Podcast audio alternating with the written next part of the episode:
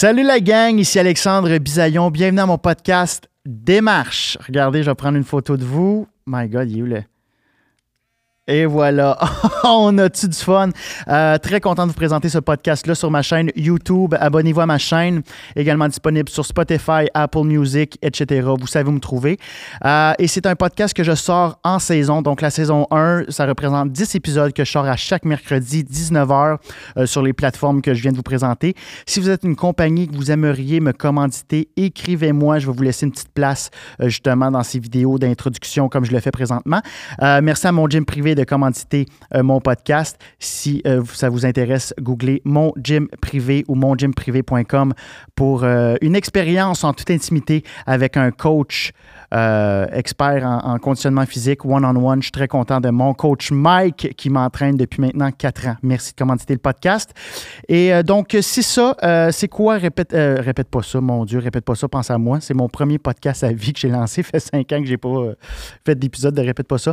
Qu'est-ce qu'on peut s'attendre de démarche? je rencontre un artiste que j'admire et on parle de démarche artistique, tout simplement.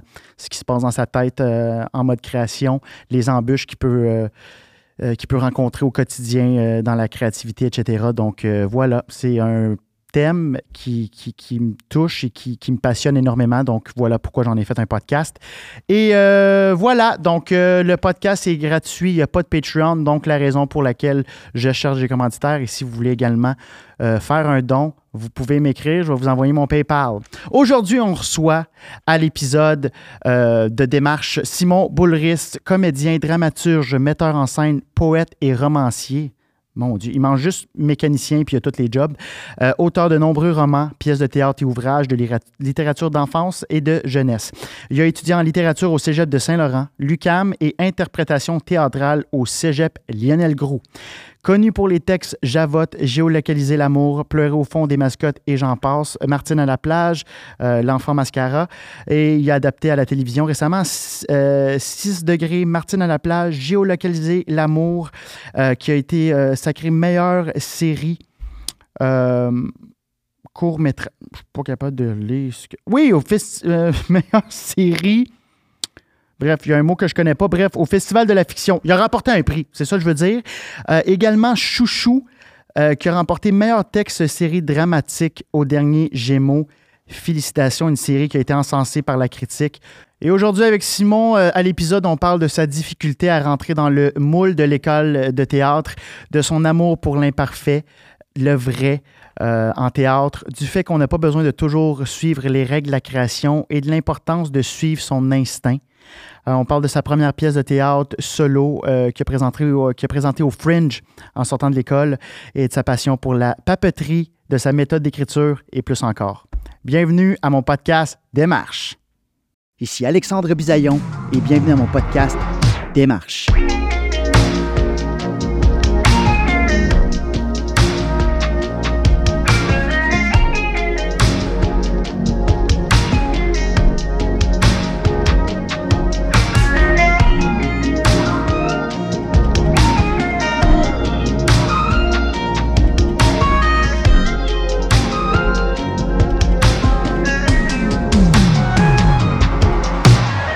Ben, euh, bienvenue au podcast Démarche, bienvenue à mon podcast. Euh, pour ceux qui ne me connaissent pas, Alexandre Bisaillon, merci. Merci d'être là. Merci de m'écouter peut-être en audio, peut-être sur YouTube. Bref, si ce n'est pas déjà fait, abonnez-vous. Et euh, le podcast est commandité par Mon Gym Privé. Est-ce que tu connais ça, Mon Gym Privé? Non. C'est un gym privé. Donc, le, nom le dit. Tu peux être one-on-one avec, euh, avec euh, un, entraîneur, exactement, un coach privé. Donc, euh, si ça vous intéresse, mongymprivé.com. Je crois que c'est .com, sinon googlez-le, ça va sortir. Le premier va sortir. Alors, Michael, Michael Couture, excellent coach chez Mon Gym Privé. Merci de nous commanditer. Salut! Salut Alex! Simon Boulris, comment vas-tu? Super bien, toi? Ça va super bien. Merci d'avoir accepté mon invitation. Mais merci pour le lift pour me rendre ici. c'est gentil. Parce, que, j'ai pas de voiture. non, c'est ça. Tu as dit, ah, c'est loin d'un métro. J'ai dit, Say no more, je vais être là. ben, écoute, c'est le moins que je puisse faire. Tu as pris ton temps pour, euh, pour venir à mon podcast. Euh, on s'est rencontrés cet été. Oui. Je te connaissais déjà, mais je te connaissais fin pas. Printemps. Fin printemps. Oui, c'est vrai, c'est vrai. Justement, je voulais porter sucré salé pour, euh, Ben, pour te rappeler de beaux souvenirs, c'est là qu'on s'est connus. Oui. Le lancement de la saison, je pense que c'était en avril, mai. Un genre de 5 à 7. Euh, moi, c'est des trucs qui me gênent, puis je pense que je suis pas le seul. Mais je suis comme toi, puis c'est là qu'on a, on a bandé ensemble. On a été les premiers. Tu as été la personne à qui j'ai parlé en premier.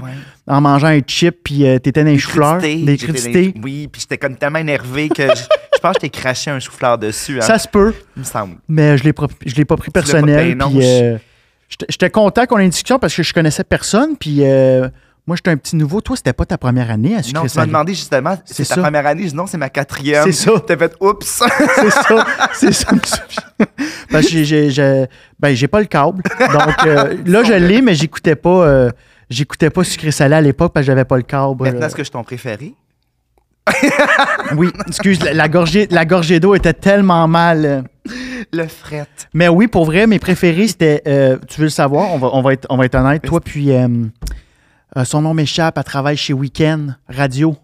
Euh, Rousse. Geneviève? Geneviève. Elle est fabuleuse. Ah, mais je voulais pas me têter ça, c'était vraiment une blague. Ben, t'es pas mon préféré de bord. Non, non, mais.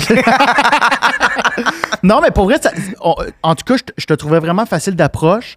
Puis euh, je respectais déjà ce que tu faisais, tu sais, puis j'avais pas lu aucun livre de toi, puis je te l'avais dit. mais je te voyais sur des panels quelconques à la télévision. Je t'avais vu euh, à la soirée souvent de Marc Labrèche. Je pense que c'était quoi cette année-là. puis j'aimais vraiment, euh, j'aimais vraiment tes apparitions. Puis là, quand je t'ai vu dans la vraie vie, j'ai fait oh, wow, t'es l'un des rares que t'es la même personne.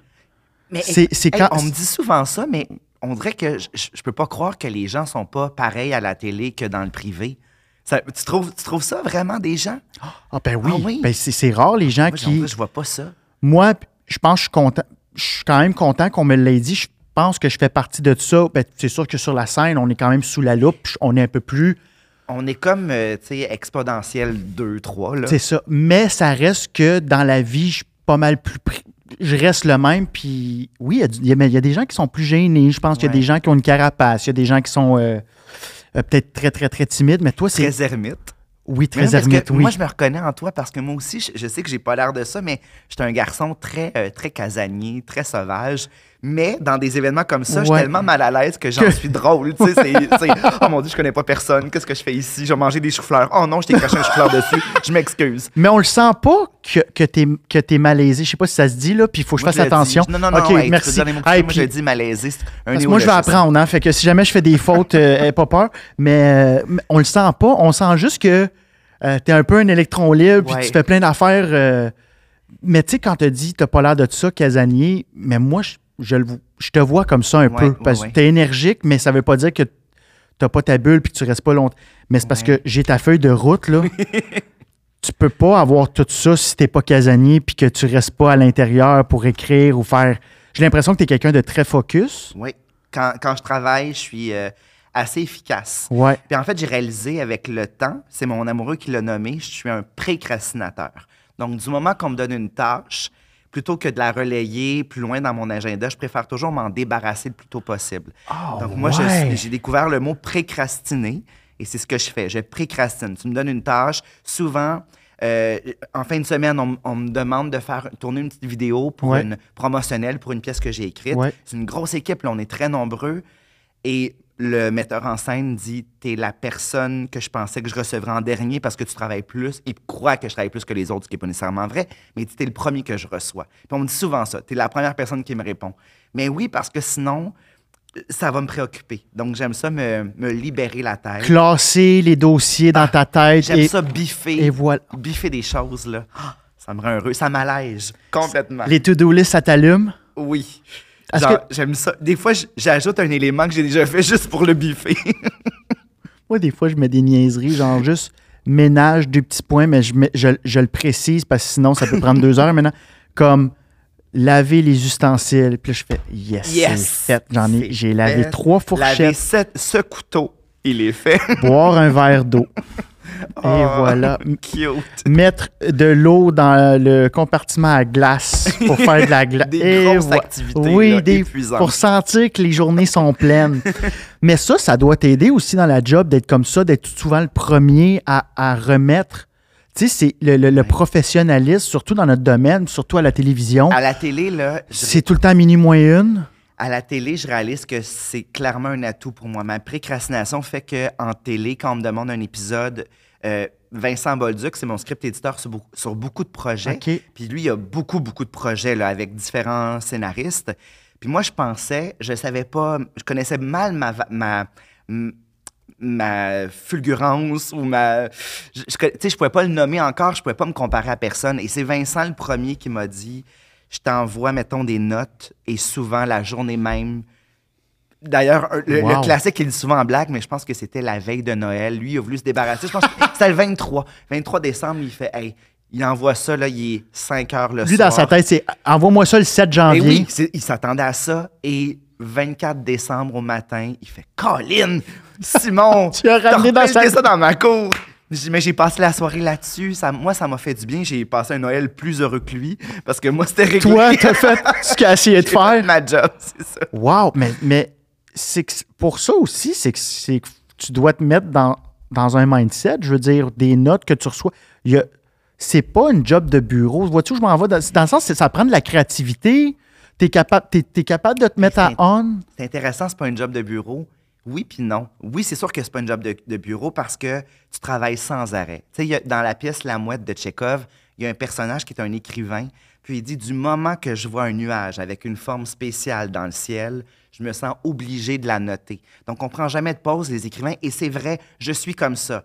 Je suis à l'affût de tout ce qui est un peu étonnant et je le note constamment. Donc, mon cerveau travaille sans, pas plus que les autres, là, mais j'ai pas de pause. Je pense pas, mettons, que le soir, tu sais, je me comparer avec mon amoureux. Mon amoureux, lui, le soir, il coupe vraiment. Quand il travaille Il pas, punch out. il punch out. Je punch jamais vraiment out, moi. Que Ça m'habite constamment. Par contre, quand tu es devant ton ordinateur en train de travailler, tu peux brusquer les choses pour que. Tu sais, des fois, oui, la magie opère. Oui, c'est vrai qu'il y a des moments de grâce qui. Mais des fois, tu peux les, euh, les appeler. Tu sais, les. les euh, tu n'as pas le choix. Faut... J'aime l'efficacité dans la vie. J'essaie Ah, de on va bien s'entendre. Ah, ça, c'est un beau thème. Je, je sais que c'est, on Ouais. dirait que c'est comme dichotomique avec être un artiste, mais être efficace, Oui. je pense que j'ai un côté premier de classe. Tu sais, j'aimais ça avoir, j'aime ça bien travailler, bien, fa- bien faire les choses. Euh, fait que, je- oui, c'est sûr que c'est pas un travail de bureau, mais en même temps, je suis quand même à mon bureau, devant mon écran, en train de travailler. Donc, il y a un travail réel. Ouais. C'est pas. Oui, des fois, c'est vrai que les espaces, là, les moments où tu, tu, euh, tu peux fureter dans plein de. J'ouvre euh, TikTok, puis je regarde une vidéo, puis euh, euh, une, je parlais d'un cover hier de Pink. Des Ouais. fois, je regarde ces trucs-là, puis oui, ça me, c'est des digressions. Puis en même temps, ça contamine aussi, ça, ça se faufile, ces observations-là. Ça tombe le dans de la recherche. Ça tombe dans le dossier recherche. Ça Comme le large, nuage. Ça a le dos large, la recherche, mais oui, au même titre que les nuages, la forme d'un nuage et un cover de Pink, pour moi, ça peut résonner de voir quelque chose, un, mo- un moment réel, un moment de sincérité, Mhm. ça s'opère partout, y Mhm. compris dans un cover de Pink. Mais comme tu as employé le terme provoquer, parce que oui, effectivement, qu'il y a une- il y, a une job de bureau, parce que j'ai l'impression qu'on peut être un peu plus vague, puis dans la recherche, puis dans Ah, je vais aller vivre des expériences pour aller chercher euh, de la matière. nourrir.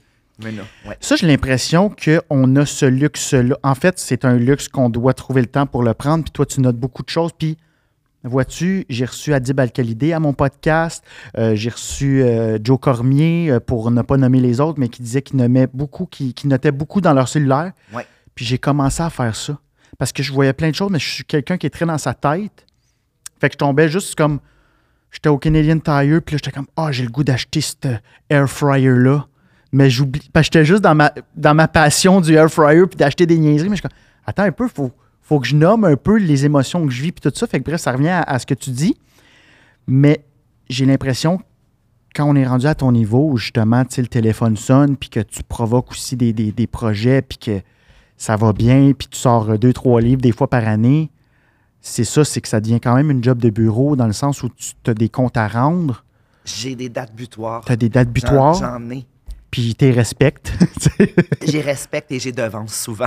Non, ben, mais ça, c'est hot. Puis je suis un peu comme ça aussi, mais j'ai l'impression, dis-moi si je me trompe, mais j'ai l'impression que tu es quelqu'un qui aime la papeterie. Les, tu sais, moi, je, moi, je suis un gars, moi, je suis comme un peu un fonctionnaire. J'adore être au bureau. Les choses cléricales. Mon, mon conjoint dit souvent de moi, il y a une petite secrétaire en toi. C'est vrai. J'aurais été très épanouie de faire du travail de bureau, de, de perforer des feuilles, de mettre un post-it ici, de faire L'étampe rappeler de l'étampe. date. Oh mon Dieu. Le, le nombre de fois où j'ai fait semblant que j'étais dans une bibliothèque quand j'étais petit avec mon, mon encre, là. Oh mon Dieu, bonhomme sourire comme si c'était une date de retour. J'aime ça, j'aime ça m'acheter des cartables. J'aime tout le temps les rentrées scolaires pour la fourniture scolaire dans Ah, les, ah, les pharmacies.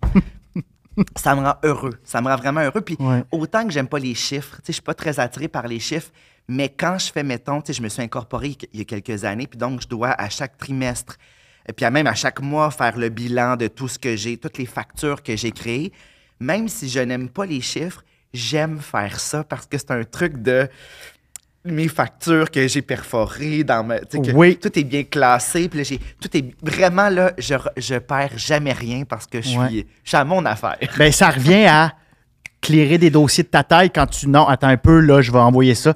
Hey, y a-tu quelque chose? Je pense que ça, là, c'est le feeling de rayer une to-do list d'une journée Ouais. en une shot. Des fois, même le dimanche, là, je dis à mon chum, OK, on fait mes factures, puis après ça, on joue à une game de Dr. Mario. Puis il fait, Ah. Mais c'est que. C'est le compromis. Quand les compromis, aide-moi avec. Parce qu'on dirait, j'aime ça qu'il le fasse avec moi. Oui. Mais lui, il en a rien à chier ou Mais il il sa- prend photo, lui, il prend photo toutes mes factures que je lui sors en T'as l'application. On le fait. C'est comme une activité ensemble qu'on fait. Puis là, Mario, Doc- Docteur Mario, Ouais. c'est-tu lui qui aime ça ou c'est c'est lui qui aime ça? J'aime plus ça que lui, en plus. Fait que La dans le fond, c'est toi qui. T'as deux récompenses. Il m'aide, puis après ça, il fait la On chose que ça. j'aime. Moi, je pensais que tu faisais ça pour Non, lui. Mais il haït pas ça, Non, genre non, Dr. ouais. Mario, mais je pense que j'aime plus ça que lui parce que je suis meilleur que lui. OK. Oui. Je suis Ah, très bon, Dr. Mario. C'est ma grande force dans la vie. Pour vrai, je pourrais battre n'importe qui. Je suis pas arrogant sur beaucoup de choses, mais à part Dr. Mario, je suis très performant. Ça, c'est ton jeu. T'en as pas d'autres? Non, t'es c'est pas... le seul qu'on peut jouer à deux sur notre petite console à nous. C'est quoi seul. votre console, le vieux Nintendo? Le, le nouveau Nintendo, il y a toutes les consoles, il n'y a pas de cassette à mettre Ah dedans. oui, ok, un ouais. format miniature. Ouais. J'aime bien ça. Ah, wow, j'ai jamais Moi, joué à je- Dr. je Mario. jouais pas à ça du tout. Depuis sept ans, depuis que j'étais avec mon conjoint, il y avait ce, ce jeu-là. Puis là, on a commencé à jouer à ça ensemble. Puis, euh, Dieu que j'aime ça. Oh J'aime my ça, j'aime ça, j'aime ça, j'aime ça. Je ferais juste ça dans la vie, je pense. Pour revenir à la papeterie, je me, je me vois vraiment là-dedans. Puis c'est un Ouais. peu pour ça que j'ai parti ce podcast-là, pour parler de démarche, pour savoir. Des choses concrètes. Je suis un fan de, ça, de- du concret. Ouais. de savoir comment, puis on va y, on va y arriver, co- comment tu pars de la page blanche, comment tu pars, c'est quoi le premier mot, t'es-tu, un gars de, de toile d'araignée, tu utilises-tu le Sharpie, c'est des affaires, c'est niaiseux, là, Ouais. mais des micro-détails comme ça pour voir, pour voir que moi, moi je suis normal dans ma création, je, je veux pas me comparer, mais faire comme, ah, ok, c'est cool. Je je suis intéressé de Ouais. savoir comment le cerveau humain chez un autre créatif fonctionne. Puis j'ai vraiment des tocs. là. J'ai- Moi, j'ai écouté Lincoln's Lawyer. Je sais pas si tu connais ça sur Non. Netflix. Non. La défense Lincoln, c'est issu d'un livre. Ils ont fait un film avec Matthew McConaughey que j'ai Oui. capoté sur le Ah film. oui, oui. Et là, ils ont fait une série. Et euh, l'avocat a des documents comme ça, Des chemises. des chemises, mais euh, un hybride du Hautagne. Ah oui, oui, oui. Et ça, j'ai fait, faut que je m'achète ça. Je me suis acheté une boîte. Et là, je me suis acheté une perforeuse. C'est ça qu'on dit, perforeuse? Ouais. Euh, mais s- spéciale, deux trous comme ça. Oui, J'avoue que je connais, je connais moins Tac. ça. Tu fais ça de même et tu perds jamais tes feuilles. C'est génial. Hey, j'ai reçu ça, là. C'est comme si je recevais un PS5. Je comprends, je comprends complètement. je- Et là, j'ai- l'excitation. J'ai tout mis mes dossiers en ordre parce que j'étais rendu un. Moi, je fais Moi, ça. tu vois, le- le- l'équivalent, ça serait mes pochettes protectrices dans, mon, dans, mon, dans mes cartables. Gros De- fan Ah, aussi. ça. La joie que ça me procure. Bon, ben là, Simon, euh, ben, je suis content qu'on ait ça en commun. Ouais. Là, je, veux- je veux aller. Je, je veux un peu. euh, je vais survoler un peu ce que tu as fait. Parfait. écoute, a- je pense qu'il y a huit pages de trucs que tu as fait. Ça, un bon pas CV, hein? D'ailleurs, je savais pas que tu avais 41 ans. Ouais. Félicitations. je pensais que tu avais genre deux ans de plus vieux que moi. C'est gentil. Je pensais que tu avais 34. Ah, c'est fin. Je t'aurais donné même 32. Ah, mais t'es bien. Fait que bravo. Je suis dans la quarantaine. Tu fumes C'est pas, hein? Non. C'est ça, le- c'est Pas ça le secret. pas de café. euh, Jamais, ja- non. t'as jamais fumé? T'as jamais, Jamais. bu? j'ai- ben, j'ai bu peut-être une fois par deux ans. Une fois par année, une fois par deux Oh ans. my Mais God! sais, je prends une consommation, puis euh, je suis parti, là. La split, puis ah ouais, donc. Ah ouais, ouais. Je suis une princesse rapidement. J'adore ça. Puis pas de café. Pas de café, non.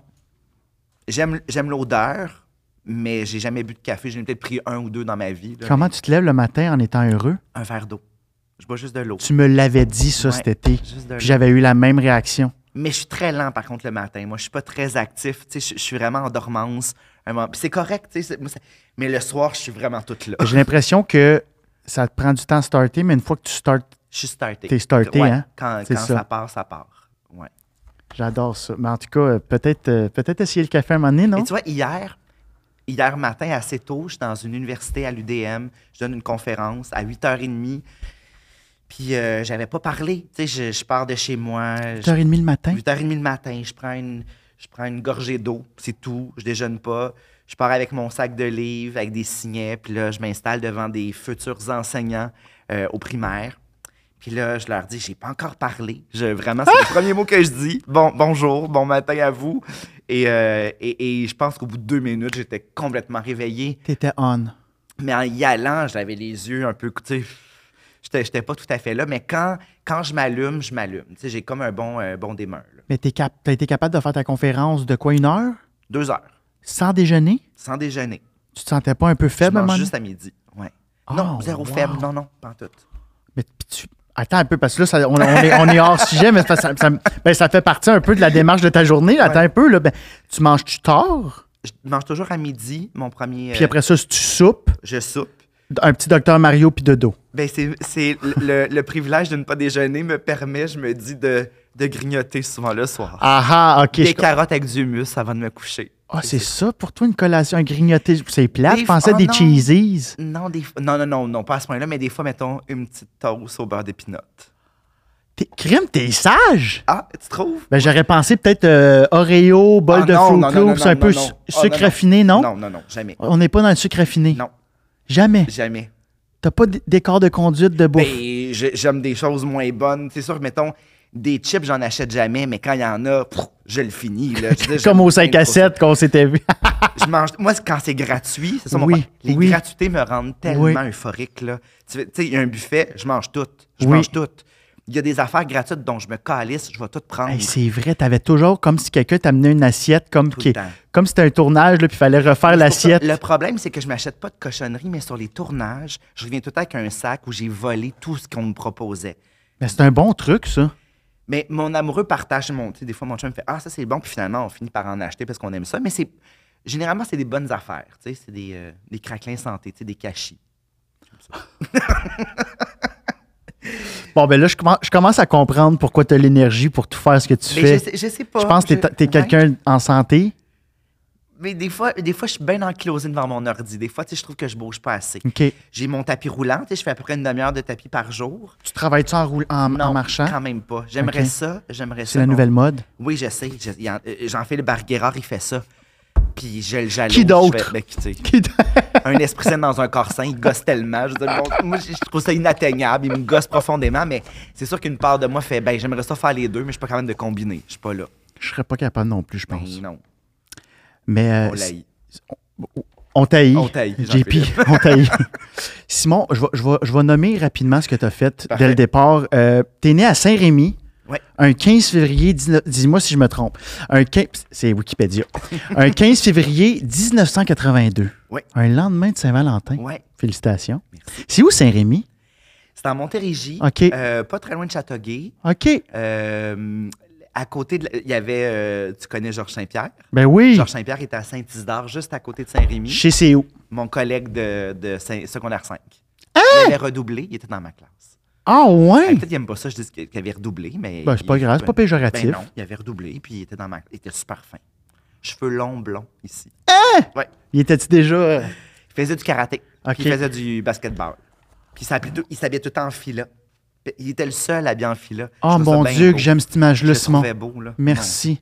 Tu as-tu déjà dit? Ouais. Ben oui. J'adore ça. Euh, T'es comédien, dramaturge, metteur en scène, poète et romancier québécois. Oui, T'es-tu Québécois, d'accord avec Québécois. ça? Québécois, oui. Je te confirme. Québécois. Ben, t'aimerais-tu être romancier euh, à l'international? Romancier français? T'aimerais-tu ça? J'aime beaucoup la Ça France. Je suis allé souvent. Ouais. J'ai eu des résidences d'écriture là-bas.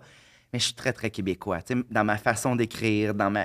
Puis, puis même, on dirait que ma québécitude s'est précisée en écrivant souvent en France, en étant invité dans des maisons. Là-bas, il y a des maisons des écrivains où on t'invite parfois dans, pendant un mois, voire même deux, trois mois, à écrire en résidence. Puis on dirait, en m'exilant pour écrire, que généralement, je suis tout le temps chez moi en train d'écrire, on dirait que ça a précisé ma québécitude. On dirait que j'embrassais plus que jamais le fait que j'aimais les expressions de chez moi, puis euh, euh, tout, en, tout en aimant beaucoup la culture française, la culture belge aussi. Je suis allé souvent aussi en Belgique, mais euh, je- C'est parce que tu avais hâte de revenir au Québec? T'étais-tu un peu homesick, euh, non, mais nostalgique? Il y, a une, il y a une part peut-être de ça, mais tu sais, je me voyais comme si je faisais le grand écart. J'ai encore un pied à Montréal en- en- ou en Montérégie. Quel drôle de son. Ouais, je pense que quelqu'un drill des Ah, vis ça, en ça bas.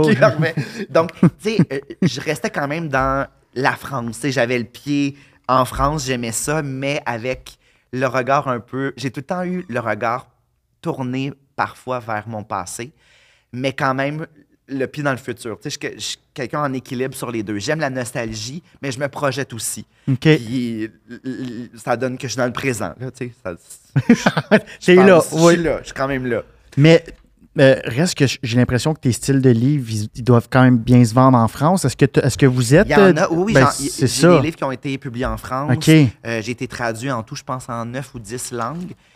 Ben, C'est malade. Oui, c'est le fun. tu sais, des- tu sais, mais quand j'ai reçu une version coréenne d'un de mes livres, j'ai. Avec ta petite face en arrière du livre ou non, il n'y a pas, Non, y avait pas ça, mais, mais ça serait drôle. mon nom, juste trouver mon nom. C'est- à ce jour, je suis pas sûr que c'est ça. c'est très divertissant. Donc, tu as commencé, euh, ben, tu as, étudié en littérature au cégep de Saint-Laurent. Ouais. On les salue. Euh, L'UCAM? Oui, pendant deux ans, j'ai pas terminé. OK. Puis l'inter- puis l'interprétation euh, théâtrale au cégep Lionel Gros. Ouais. Puis ça, t'as- t'as-tu aimé ça? Je suis mitigé. OK. J'ai- J'ai euh, j'ai aimé ça. Ça a été très dur, mais oui, je suis content d'être passé par là. OK. Ça, a été des- ça a été mes années peut-être les plus éprouvantes parce que c'est confrontant être dans une école de- d'art en Mhm, général. Je vraiment. pense qu'en littérature, c'était moins confrontant parce que euh, je sais pas pourquoi on dirait que ton, ton imaginaire, c'est ce, qui, c'est ce qui se projette de toi. On dirait que c'est moins blessant que se faire dire que sa voix est mal placée, que sa diction est pas, est pas peaufi- est à peaufiner, que sa voix n'est pas belle, trop nasillarde, que la- notre façon de nous mouvoir est pas euh, optimale. Mhm. J'ai l'impression que tous les reproches qu'on me faisait, c'était, c'était ma personne. Donc, c'était confrontant. Puis en même temps, j'ai l'impression que j'ai gagné en sobriété. Je me suis beaucoup calmé. Tu sais, je je pense que j'étais très, euh, très effervescent à l'époque. Je le suis encore, là, je pense, mais j'étais. Je, je pense que je, je manquais peut-être un petit peu de. de j'étais pas assez canalisé. Donc, ça m'a certainement précisé. Ça m'a. OK. euh, mais c'est ça, j'étais diffus, mais j'aimais ce côté-là. Tu sais, je pense que ça, ça j'ai l'esprit arborescent.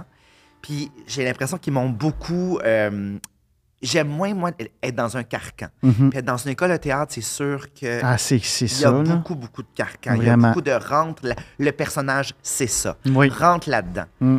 Puis des fois, j'avais rien du personnage. Puis moi, ce que j'aime, c'est qu'on se rencontre à mi-chemin, le personnage et moi. Pour qu'il soit vivant, il faut qu'il y ait de moi dans le Ben oui. personnage. Ma- ta- ça a toujours été ma façon d'aborder le jeu. Puis c'était pas toujours celle que je recevais dans ma formation. Donc, je pense- je- peut-être que des fois, j'étais. Je ne vais pas dire trop critique, mais j'avais déjà. J'étais passé par l'université, j'avais déjà un esprit très analytique. Je me sentais déjà intellectuel. Un intellectuel dans son corps, un intellectuel bien instinctif, Mhm. mais un intellectuel quand même. Donc, je prenais pas tout pour du cash. Si j'ai- si j'étais rentré, il y en a qui rentrent comme Sophie Desmarais. Elle est rentrée à l'âge de 16 ans dans ma, à l'école de théâtre. Ça, t'avais classe. quel âge? Moi, j'avais peut-être 22, 21, OK, 22. OK. J'avais pas la même. euh, J'étais encore très jeune, tu sais, je- je- j'absorbais beaucoup, mais pas avec la même. euh, Malléabilité, J'étais peut-être? peut-être un peu moins malléable. Ou, je sais pas si ça paraissait, mais en tout cas, je sais qu'à l'intérieur, des fois, je me disais, ça, je le prends pas. Ça, c'est pas pour moi. Ça. Ah, mais ah, puis est-ce que ça choquait? Non, parce que j'étais très timide, je disais pas ces choses-là. Je- J'ai pas nommé, mais il y a beaucoup de choses que je remettais en question juste dans ma tête. OK. Je disais, parfait, je vais faire ce qu'il veut, mais je suis pas d'accord. Mais là, quand t'es es rentré euh, en théâtre, c'est quelque chose qui t'intéressait? Tu voulais être euh, un comédien? Ben, je te dirais que Ou est-ce j'ai eu ce rêve-là plus jeune, tu sais, comme beaucoup d'enfants. Ouais. euh, on, on rêve parfois de gloire. En tout cas, il y en a certains. Moi, j'étais de ces enfants-là qui se voyaient artistes. Tu regardais 4 et demi, euh, Tout ça, tout ça. Puis, tu sais, je, je me, je me projetais. Tu sais, je voulais jouer. Je voulais. Pourquoi? Ben, je pense que je me sentais très invisible. Puis, je voulais peut-être juste exister dans les yeux des Hmm. autres. Je pense qu'il y a une part de ça. OK. Euh, fait que le théâtre, ça a été. Je l'ai plus découvert en secondaire 1, mais j'ai joué, j'ai aimé ça. Ça a été une découverte, moi. Faire de l'impro en secondaire 1, euh, incarner des personnages dans mes cours d'art dramatique, j'adorais Puis ça. t'as dû être bon. T'as dû être bon pour après ça vouloir faire des études postsecondaires là-dedans. Mais je pensais pas que j'avais ce qu'il fallait quand même. Je pense Ok. que j'étais assez lucide sur mes limitations, puis euh, l'écriture avait vraiment le dessus. Je me Tu sentais que t'avais avais plus de. Je sentais que mon unicité était plus du côté de l'écriture à ce moment-là. Puis ce qui s'est passé, c'est que ma coloc, Edith Patnaud, euh, qui est rendue une grande metteuse en scène, elle passait ses auditions dans les écoles de théâtre. C'était sa troisième année où elle tentait la chose, puis elle m'avait demandé d'être sa réplique. Parce que quand on prépare nos scènes, on joue avec quelqu'un, une scène comique, une scène dramatique, Oui. généralement, puis une scène en normatif, français soutenu, puis une scène en québécois. Et j'avais fait sa réplique et j'avais adoré ça, vraiment.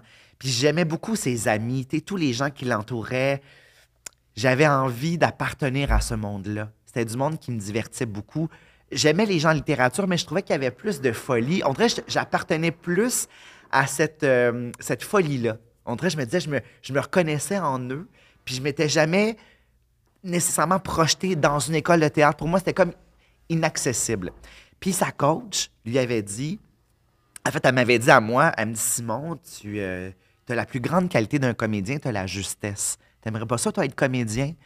Ben oui, mais c'est le rêve de ma cousine. Tu sais, je veux pas piler sur son rêve. C'est comme ça que je l'ai l'ai perçu. Puis là, ma ouais. cousine m'a dit, Hey, je vais faire ta réplique sans aucun problème. Donc, elle a fait ma réplique. Euh, on a été pris tous les deux dans des écoles différentes. Moi, à Sainte-Thérèse. Puis elle, elle a fait le Conservatoire de Québec. Puis on s'est retrouvés sur plusieurs projets, quelques projets par la suite. Ouais. Mais, euh, tu sais, n'eût été de ma cousine Edith, je pense pas que j'aurais eu le culot de faire mes auditions. C'est vraiment grâce à elle. Puis, dans l'école de théâtre, là, je trouvais que j'étais à ma place. Quand je suis arrivé à l'école, j'ai fait, hey, j'ai été accepté. Puis, je trouvais que j'appartenais à ce monde-là. J'étais moins imposteur que je le croyais. Je suis arrivé avec un Ah. sentiment d'im- d'imposture. Puis finalement, dans, au sein du groupe, je me disais, hey, je, J'ai ma place. J'ai une vraie passion pour le théâtre. Je vais beaucoup voir de théâtre depuis des années. Souvent aussi, je me comparais, je me disais, hey, que j'ai plus de ferveur que beaucoup de monde ici. Puis c'est sûr que le, la perception des professeurs, c'était pas tout le temps celle que j'avais. Je me rendais compte que les notes les plus élevées dans ma classe, c'était pas nécessairement ceux qui m'impressionnaient le plus. Et ceux qui avaient des notes parfois les plus basses, c'était ceux qui me touchaient. C'est quand il y avait de l'imperfection. Moi, j'ai toujours été plus touché par ce qui est imparfait, ce qui, tu quelqu'un qui postillonne, mais qui se passe quelque chose de vrai. Peut-être que c'est pour, pour, euh, pour, pour me, me rassurer sur le fait que ça m'arrive de cracher un, un chou-fleur quand je parle à quelqu'un. Ouais, oui, oui, oui. Peut-être que ça me, ça me rassure, mais voir quelqu'un qui postillonne en scène, c'est un exemple, là, ou qui glisse sur un, un mot, puis qui. Moi, si tu te trompes, mais qu'il se passe quelque chose de ma- qu'il se passe quelque chose de vivant, j'aime mille fois plus ça que quelque chose d'aseptisé. Un jeu trop parfait, avec une diction impeccable, mais où je vis rien, où, ça, s- où ça me rejoint pas. Puis je voyais que souvent, à l'école, on mettait plus de l'avant la technique au détriment de la vérité, à mes oreilles à moi. Tu sais, quelque chose qui est vivant. Même si c'est c'est du racine, j'ai envie que ça soit plus imparfait que ça. J'ai envie que ça qu'on me parle pour vrai. Euh, donc, quand j'avais des, des notes très, très basses, tu sais, j'étais parmi les plus faibles. Pendant quatre ans, j'avais les notes les plus faibles, mais ça a revu complètement mon regard sur évaluer quelqu'un. Parce que moi, j'étais performant à l'école, pour la première fois de ma vie, je n'étais plus performant. Mais quand je voyais que Sarah, dans ma classe, que je trouvais tellement bouleversante, elle avait 62% mon 65% je fais, et Chris, il vaut quelque chose. Parce Fait que t'étais content parce que. Ben, c'est que Pour toi, t'étais dans la vérité. plus à Sarah. Ouais. Puis je vais pas nommer personne, mais à quelqu'un qui était plus un technicien. Au premier. était- c'est- c'est Et ça. voilà, ouais. Puis en même temps, à travers les années, je pense que je me suis assoupli là-dedans. Parce que j'ai- vu mes collègues qui étaient plus techniciens Mhm. gagner en vérité. Et j'ai vu mes amis qui étaient plus sincères gagner en technicalité. En- gagné en... Moi-même, je suis devenu un meilleur euh, Ah. Ouais. technicien. Tu sais, quatre ans dans une école de théâtre, Ouais. je pense que j'étais... Le côté créatif, je l'avais beaucoup. Euh, D'ailleurs, j'avais l'impression à l'école de théâtre que le moment où je où j'irradiais le plus, c'était pas dans mes cours de jeu. C'était vraiment dans quand je faisais cégep en spectacle, de façon parascolaire. Je faisais un numéro que je m'étais écrit. Chaque année, je gagnais des... J'ai gagné chaque année des prix dans tout ce qui était parascolaire. Quand je faisais une pièce au Fringe, on gagnait des prix. Euh, J'écrivais la pièce. Je m'écrivais quelque chose qui me mettait en valeur. Mhm. Puis je, je le jouais comme je voulais le jouer. Puis Sarah m'avait dit, Sarah Berton dans ma classe m'avait dit, pourquoi quand je te vois jouer, je te vois faire ces jeux en spectacle, je pleure, il se passe quelque chose, j'embrasse tout ce que tu fais. Puis quand je te vois jouer dans une scène à l'école, je le perds, ça. C'est sûr parce que j'ai l'impression que je, je tentais de correspondre à ce qu'on Il m'imposait. n'y a pas le côté de toi, comme tu as dit tantôt, d'amener au personnage, alors que tu créais tes. Ben, t- ta pièce au Fringe, Oui, Simon, Simon a toujours aimé danser. Ouais. c'est-tu ta première, première pièce la- écrite? Non, c'est la troisième que j'ai faite quand j'étais à l'école de théâtre, mais c'est celle, je te dirais, ça a été ma vraie carte de visite parce que là, je sortais de l'école de théâtre. Donc, quand j'étais formé, j'ai fait mes quatre ans, puis euh, au bout de... C'était mon troisième spectacle que je présentais au Fringe, et ce spectacle-là, c'est un solo, euh, a remporté quelques prix. Tu étais seul sur scène, là. seul sur scène. Puis sur- pour une durée de une heure? 1h15. 1h15. Wow, mais il y a quelque chose de Ben, stand-up là-dedans. quand c'est vrai, c'est vrai. pour- on en que- a parlé dans le tour avant Ouais. de venir. euh, Ouais, que tu sais que j'ai peur de ça, de faire. Puis pourtant, j'ai fait quand même deux solos, un, un jeunesse, un pour adultes. J'ai fait aussi des, des, num- des, des numéros de, de monologues d'une vingtaine de minutes Ouais. dans plein, plein, à la licorne. J'ai fait plein de contes, les contes urbains, j'en ai fait plusieurs fois. Mais Euh, ça, c'était ton premier. En ça, sortant de l'école, le- c'était le... premier projet. Les portes, les, les portes de l'école sont, sont fermées, t'es sorti. ma carte de visite. Ta carte Voici de ce que visite. je suis. OK, mais dis-moi si j'ai tort, mais j'ai comme l'impression que c'est pas tout le monde qui, pendant. Est-ce que c'était. euh, Est-ce que vous deviez écrire des. Ah non, pas du tout. Bon, non, ben c'est là où je m'en vais de bord. ouais. J'ai l'impression que euh, peu de gens sont proactifs comme ça pendant l'école et en sortant d'avoir un une heure et. C'est. C'est fuck. C'est impress- c'est impressionnant. Ouais. Moi, je- on dirait que ça fait partie de ma nature. J'ai tout le temps été proactif. Partir des projets, j'ai toujours aimé ça. Puis j'ai toujours été, j'ai dit tantôt l'esprit arborescent, Ouais. mais même ma création, elle est arborescente. C'est-à-dire que je suis incapable de travailler sur un seul projet. J'aime la multiplicité, puis j'aime tirer dans plusieurs directions. Puis je sais que pour plein de gens, c'est un gros défaut. Ben, je suis de même. Ben, t'aimes ça avoir les quatre ronds allumés. J'aime ça allumer plusieurs ronds parce que j'ai l'impression qu'il y a des gestations, qu'il y a des choses en jachère, que ça Oui. évolue. Tu sais, André Brassard disait tout le temps, La- laisse la marmite. Tu lui parlait du, du couvercle. Il disait aussi que l'émotion, tu sais, c'est que euh, ça brasse un peu. J'aime toutes ces images-là, mais moi, j'aime le côté cuisine. Même si je cuisine pas, je conçois bien de laisser reposer Ouais. à, tu sais, mi-feu. On Ça se dit ça, Oui, mi-feu? mi-feu. Ouais. Je cuisine pas, mais j'ai l'impression que ça se dit. à mi- Feu doux, feu à feu moyen, doux, feu, feu feu moyen, moyen. voilà. Mais mi-feu, j'aime ça. À mi-feu, puis euh, à un moment donné, ah, là, c'est la soupe est prête. Est prête. Euh, donc, j'ai, je pense que j'étais comme ça déjà à l'école. J'ai, j'ai amorcé l'écriture d'un roman. Mon premier roman est paru quelques temps après. J'avais commencé mon roman à l'école de théâtre. À l'école de théâtre. OK, mais attends un peu, là. T'avais pas peur? Y avait-tu une crainte de d'échouer? Je sens pas, cette Mais crainte-là. non, parce qu'en fait, tu sais, quand tu commences, on dirait que tu n'as rien à. Pour moi, c'est tu as tout à prouver, mais tu n'as pas grand-chose à perdre. En tout cas, à mes yeux, moi, j'avais pas grand-chose à perdre. Mhm. C'était voici ce que je suis, voici ce que j'ai à proposer. Les gens me- ne me connaissent pas. Au pire, ils vont l'oublier, mais il y a une grande insouciance dans ma création. Et encore à ce jour, même si j'ai plus à perdre aujourd'hui, Oui. euh, j'ai, ça m'arrive pas souvent d'avoir la chienne. Euh, et pourtant, malade. ce qui n'empêche pas qu'il y a un doute. Moi, je pense que le doute est sain. J'ai toujours un doute. Mais mon doute, moi, il n'est pas pendant ma création.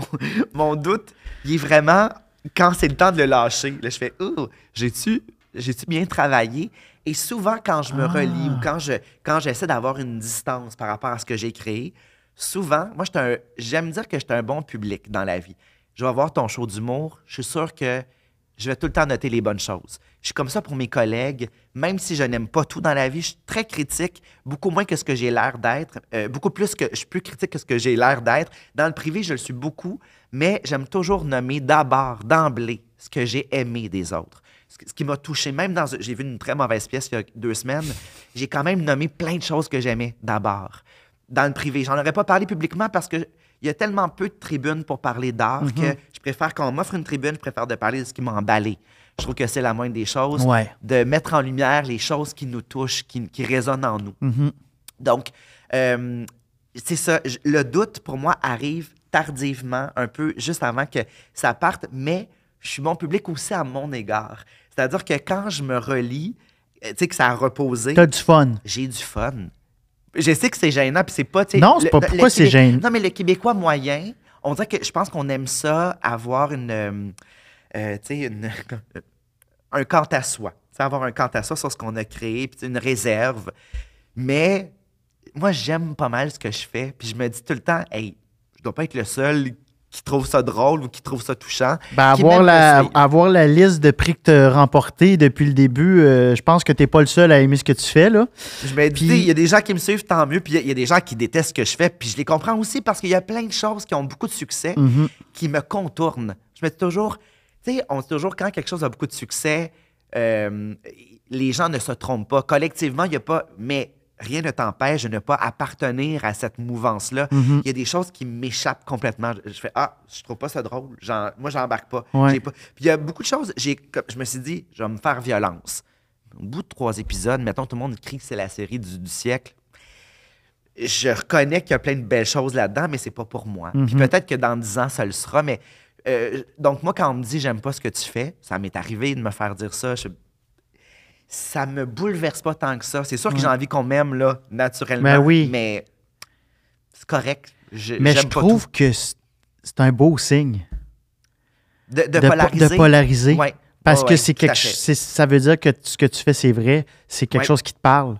Il n'y a, rien de Parce- plus- il y a rien de plus angoissant de se dire de tenter de charmer tout le monde. Ah, mais c'est parce qu'après C'est ça, que ça va. ben, Tu vas édulcorer tout ce que. tout ce qui est exactement ça, unique j'allais dire. C'est ça. ça va être euh, ça va être du beige.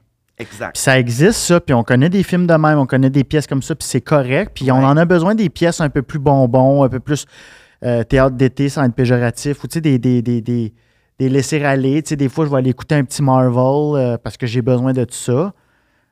Mais tu sais, c'est ça, c'est... C'est des, des œuvres sans âme, où on Ouais. sent que ça a été fait pour. co- Comme, comme, tu sais, comme la peinture à numéro. Des fois, on sent que c'est ça. Tu sais, Mettons, il y a des recettes. Il n'y en a pas de recettes en art. Pour moi, il n'y en a pas de recettes. C'est drôle, hein? En- avant de m'en venir, j'ai- j'écris présentement un texte, puis là, j'ai. euh, eu les commentaires de l'éditrice qui étaient vraiment très, très positifs. Puis, son, son assistante m'a écrit ça serait le fun qu'on fasse un chapitre pour dans le schéma actentiel. Arc, le schéma actentiel. C'est quoi, le schéma Ben, le schéma actentiel? actentiel, c'est quand tu écris une histoire, normalement. Puis c'est sûr que quand je m'adresse à des jeunes secondaires, souvent les enseignants, enseignantes aiment ça que j'en parle parce que c'est. Donc, l'élément déclencheur. Ok, oui, oui, ok, oui, oui. Élément déclencheur, euh, tes obstacles, résolution. Moi, c'est tout un, un jargon que je n'ai pas envie de maîtriser. C'est quelque chose que j'évite d'assimiler. C'est sûr que je l'ai assimilé, je l'ai fait plus jeune, mais quand j'écris, je ne suis pas de recette. C'est le genre et procédé à l'école de l'humour où c'était voici un rieur aveugle, la règle de trois, euh, la dissociation. C'est le cours où, euh, qui m'a qui, qui a fait me pousser à, à décrocher d'école de l'humour. Je comprends. Je, je comprends. je, je Mais en même coulais temps, parce que Je pense que ça a raison d'être parce que Ah, c'est- carrément. ça, ça a raison d'être. carrément. Puis je suis content, moi, d'avoir appris c'est quoi le schéma actentiel. Mais est-ce qu'il me sert dans la vie courante? Oui, parce qu'il y a des résidus, bien sûr, mais mon instinct est plus solide Mhm. que le schéma actentiel. Puis là, on me propose de suivre, de faire un chapitre par étape. Je fais OK, j'ai dit, je ne vais pas embarquer là-dedans. Puis là, on va devoir discuter, là, mais, mais tu sais, tu vois, spontanément, peut-être que je me trompe. Là, tu sais, j'ai pas fait encore, j'ai pas assez, j'ai pas mûrement réfléchi. Non, mais, Mais mon instinct me ton dit, instinct, non. mon instinct est plus valable que le schéma actentiel. J'ai tout, j'ai tout le temps, j'ai fait une soixantaine d'œuvres dans ma vie sans jamais m'en préoccuper. J'ai pas envie de, de- de le- de- de le forcer, de m'encarcaner ben, ça revient à l'école que tu disais Un que. peu. Ah, puis, quand tu. euh, quand tu te fais à ton instinct comme ça, puis tu as dit, j'y ai pas repensé, mais j'ai comme l'impression que tu te trompes pas souvent. On va discuter, mais je, trouve ça intéressant, justement, on est vraiment dans les coulisses de la création de... euh, Souvent, la plupart des auteurs vont attendre la fin de leur texte pour faire lire. Moi, euh, j'ai pas tant de pudeur à ne pas être parfait. Vraiment pas. Tu sais, je euh, répéter quand je suis pas, quand c'est pas top notch, ça me dérange pas. Euh, répéter devant quelqu'un. Quand tu viens du théâtre, tu boites souvent, tu, tu demandes texte. Puis je trouve qu'il y a des moments de vérité quand tu dis texte quand même, même si c'est pas achevé. Fait que moi, l'écriture, ah, c'est intéressant, je, ça. je suis à la même place dans l'écriture, c'est-à-dire que j'ai tant d'amis qui vont faire lire leur premier jet après avoir été retravaillé, retravaillé, retravaillé. Toi, Moi, tu partages ton work in progress. moi, je partage maintenant à mon éditrice. Hey, j'ai écrit trois chapitres. Juste, que- juste à avoir euh, ton input, avoir ton retour sur ce que. Est-ce que je suis à la bonne, sur la bonne trace selon toi, juste pour. euh, juste pour- on s'enligne, puis tu vois, j'ai bien fait de le faire parce que je voyais qu'elle voulait que ce soit plus concis. Ah. Mais tu vois, puis il y a sans doute des erreurs là-dedans, puis ça me gêne pas parce que je suis en travail, puis c'est pas. euh, Ah, c'est hot. tu ça. vois, ce qui m'a permis de faire ça, en partie, il y a une dizaine d'années, Michel Tremblay a commencé à m'envoyer ses manuscrits euh, par, euh, par courriel. Il voulait avoir mes commentaires. Euh, lui, il y a 10 lecteurs qui le suivent et il, il accueille tous les commentaires et les intègre dans sa réécriture. Wow. Et je fais partie de son bassin de lecteurs. Je fais partie des 10, de la dizaine qu'il y a. Puis il, il attend véritablement mes commentaires. Euh, la- il y a une année où j'ai été un peu plus timide, puis il m'a vraiment. Simon, t'as pas aimé ça? Non, non, non, j'ai pas eu le temps de le lire. Il dit, mais j'attends tes commentaires. Donc lui, il aime ça. Et euh, en recevant, tu sais, le grand Michel Tremblay, je reçois son manuscrit, il y a des fautes, il y a des incohérences. Puis là, je ne veux pas, je veux pas l'insulter. Tout le monde est comme ça. Je veux Ben dire, oui. même Michel Tremblay a des. Ah, je fais Ah, il y a une incongruité ici. Puis je la soulève. Puis merci de l'avoir relevé. Merci. OK, parce qu'on est là-dedans. là. Euh, Juste euh, un exemple. Quand il y a une incongruité, quand il y a, c'est, des- c'est souvent des redites, c'est ça qu'on va ça aller peut voir. être une redite, mais ça peut être, mettons, euh, une incohérence, mettons, c'est qu'il a écrit. Je n'importe quoi, mettons, Ouais, à la- ouais. à la page 15, il parlait de l'adolescence, c'est un adolescent, puis on réalise qu'il a 20 ans, puis que c'est dans... tu sais, Je comprends. c'est banal. là, ouais, non, âge, mais c'est, je voulais juste un exemple de. Parce que c'est, c'est tout le processus que. qu'on en échappe quand on écrit.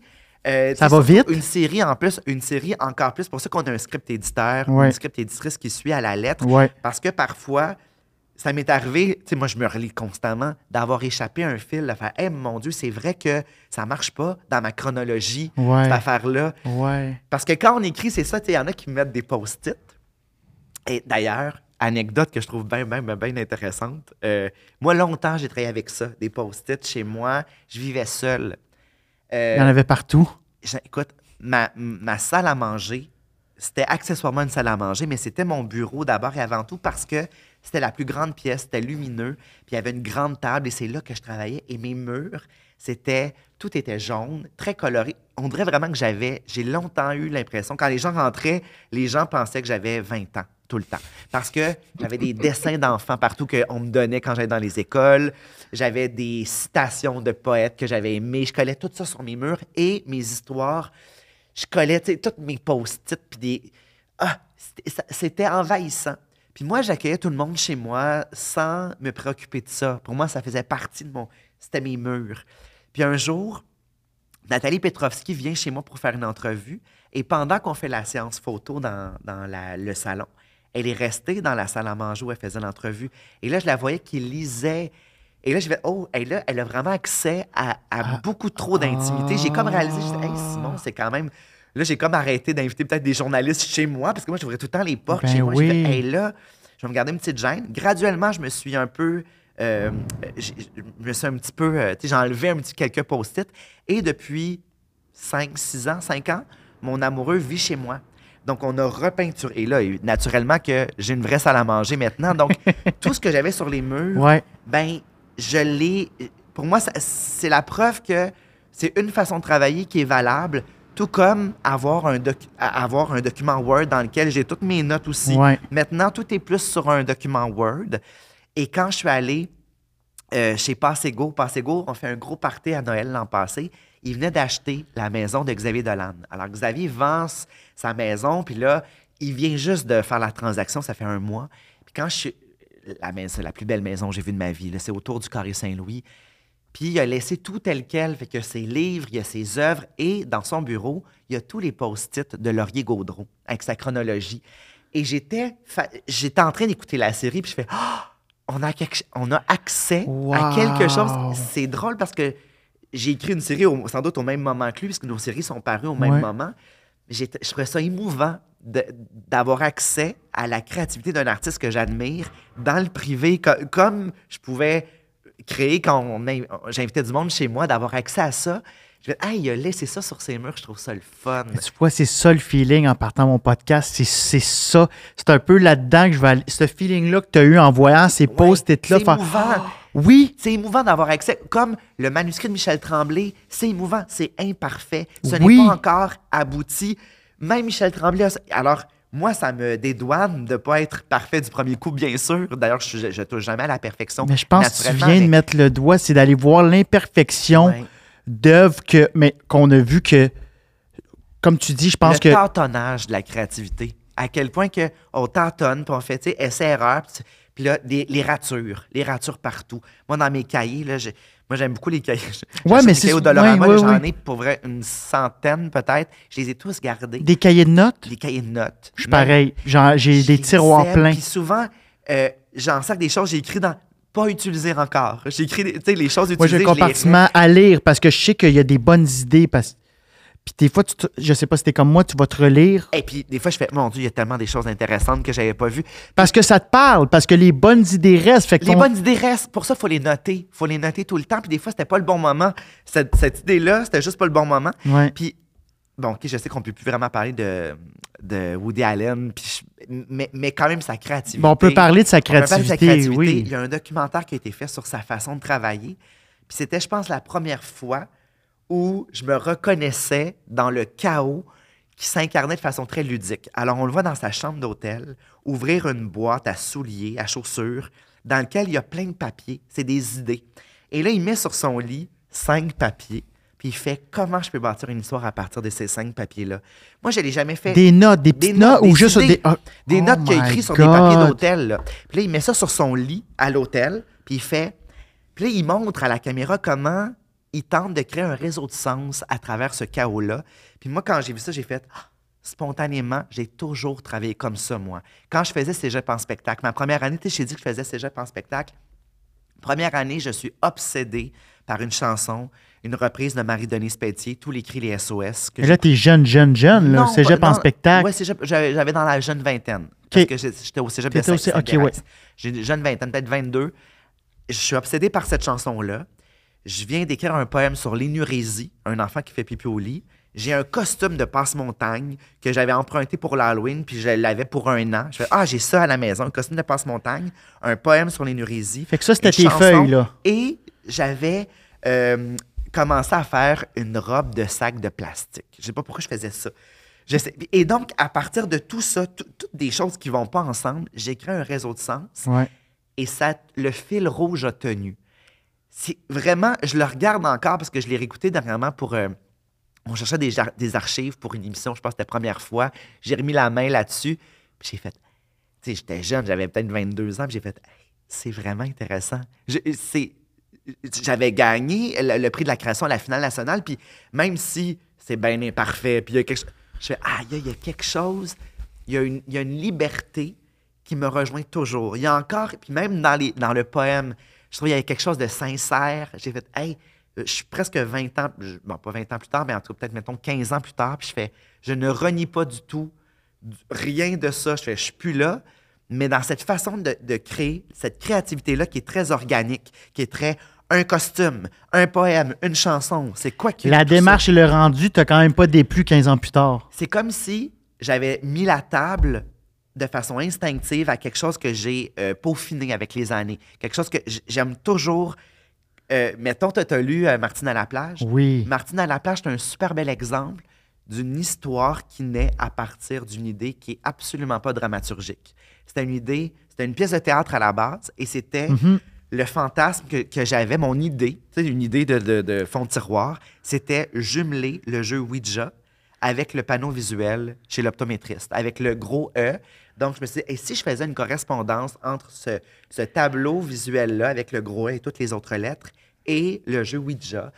Et donc, j'avais le fantasme de créer des, des, qu'il y ait des diapositives et qu'il y ait des, des rétroprojecteurs dans le spectacle et que tout s'écrive à la main euh, et, et qu'on joue avec ce panneau-là. Et donc, l'aveuglement de mon personnage est venu et, et le fait que ses amis soient des fantômes, parce que tous ses amis, c'est sur la solitude. C'est un roman ou une, ou une série télé maintenant, qui est une série, série web, ou une pièce de théâtre, qui parlait d'abord et avant tout de solitude. Et comment tu remplis ta solitude en invoquant des fantômes? en- elle n'a pas d'amis, donc elle s'invente des amis et elle s'invente un amoureux à partir des nouvelles lunettes qu'elle obtient. Au même moment aussi, j'avais eu mes premières lunettes et je voyais des fantômes dans les angles morts de mes, mes lunettes. Mais quand tu tes premières lunettes, on fait tout ça. Ouais. On voit des reflets, puis on Ah pense ouais, ouais, ouais, suivit. Donc moi, je suis parti de ce souvenir-là de je vois des fantômes, que c'est ça, Ah. avec ce- cette idée visuelle et est née une pièce de théâtre qui est devenue un roman graphique, Oui. qui est devenue une série web. Tout ça à partir d'une idée que j'ai, deux idées que j'ai jumelées ensemble. Cette idée-là, là, la genèse de tout ça, cette idée-là de vouloir jumeler, comment tu l'as eu? Te souviens-tu? C'est dur hein, de se souvenir Ben, d'un moment de. Je pense que c'était, c'est comme une espèce de, T'étais-tu chez justement l'optométriste? euh, Tu sans doute que tu- c'est dans la, dans la foulée, tu sans doute que c'est, c'est peut-être justement, c'est Tu l'as noté, peut-être? chez l'optométriste. T'as-tu joué à Ouija? que, tu le- que la rétroprojection, je, je trouve ça beau, je trouve ça théâtral, jouer avec ça, que la personne, l'actrice manipule ses propres acétates, Mhm. qu'elle écrive là-dessus, qu'elle convoque les fantômes. Puis là, on avait un micro Fisher-Price pour jouer les voix des fantômes. Puis, et puis tu sais, quand euh, on avait deux types de micros, puis il y avait un, un micro vraiment je voulais juste des trucs bancals, des trucs de seconde main.